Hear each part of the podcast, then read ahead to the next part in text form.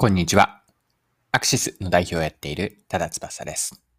今回はルンバの教育ビジ支援ビジネスを取り上げます。でこの内容からわかることなんですが、ルンバの教育支援ビジネスの中身を見ていって、そこから戦略の観点から、この教育支援ビジネスの意味合いについて学んでいって、あとは、えっと、最終的にどんな学びがあるかなというのを見ていければと思います。それでは最後までぜひお付き合いください。よろしくお願いします。ご紹介したいのは、ルンバの教育支援サービスなんですが、名前が、えルートと言います。プログラミングロボットを使った教育支援サービスです。専用アプリでプログラミングをすると、小型ロボットが4つの動作をするようになっています。4つというのは、走る、光る、音を出す、あと描くです。描くというのは専用のペンをロボットに装着するんですが、線を描くというこの走る、光る、音を出す、描く、この4つの動作をするというのが基本的な内容です。で、プログラミング教育として小学校などの教育ニーズに応えています。はい。では、このルンバのプログラミング教育支援ビジネスについて、戦略的な意味合いをここから見ていきましょう。一言で言えば、独自ノウハウの横展開をして、自分たちの得意なことは先生になって世の中に世の中に役立たせようという、えー、先生化ビジネスなんですね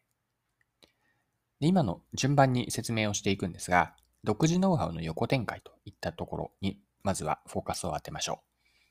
う。ルンバは家庭用掃除ロボットとしては代表的な存在ですよね。掃除用ロボットが便利なのは、設定をすれば自動的に部屋を掃除し、きれいにしてくれるからです。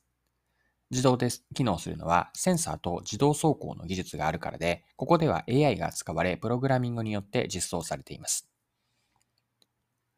ルンバのアイルアイロボット社には高いプログラミング技術という独自ノウハウがあるからこそ掃除用ロボットとしてポジショニングを確立しているわけです。もちろんこのポジショニングの要因はプログラミングだけではないんですが、プログラミングというのは高い技術を持っています。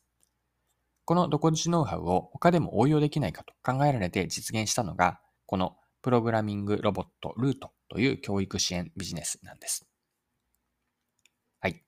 で、独自ノウハウの横展開をするにあたって、掃除ロボットと似たような他の他のロボットを売り物にするのではなくて、えっと、プログラミングノウハウ自体を提供サービスの主役にしたんですね。そして、プログラミングをし人に教えるというところに価値提供、提供価値を見出しました。高い独自独自ノウハウの今回の例で言えば、ロボット制御のプログラミングにあたるわけですが、こうした独自ノウハウを持っているというのは、世間一般よりもその分野で秀でているということなんですよね。これはつまり、人に教える先生になれるわけなんです。教える側の先生に対して、教えられる側の生徒を子供たちにしたというのもすごく良いなと、秀逸だなと思いました。先ほどプログラミングノウハウ自体を提供サービスの主役にしたと言ったんですが、では主役に対してサブは何かというと、ルンバに似たロボットを使っているんです。プログラミングを使ったシステムを小型ロボットにつなげる発想にルンバらしさがあるんですよね。掃除用ロボットであるルンバがプログラミングロボットを使ってプログラミング教育ビジネスをやることって全体で見るとすごくつながっているので違和感ってないんですよね。で、ルンバのビジネスのこのポイントというのは、独自ノウハウの横展開と具体的な応用内容というのが、先生化ビジネスでした。では最後にですね、このルンバのプログラミング教育の事例から学べることを整理してみましょう。自分たちが持っている独自ノウハウ自体を活用して、それ自体をサービス化、今回の例で言うと、先生化ビジネスという表現をしてしたんですが、このようなサービス化ができないかを考えてみるといいのかなと。これが今回の学びです。ノウハウは商品やサービスの競争優位の源泉である一方で、自分たちにとっては当たり前すぎると、うんと、他にもできるというふうに思ってしまうかもしれません。しかし実は外の人から見ると、すごいことをやっているわけなんですね。だからこその競争優位の源泉です。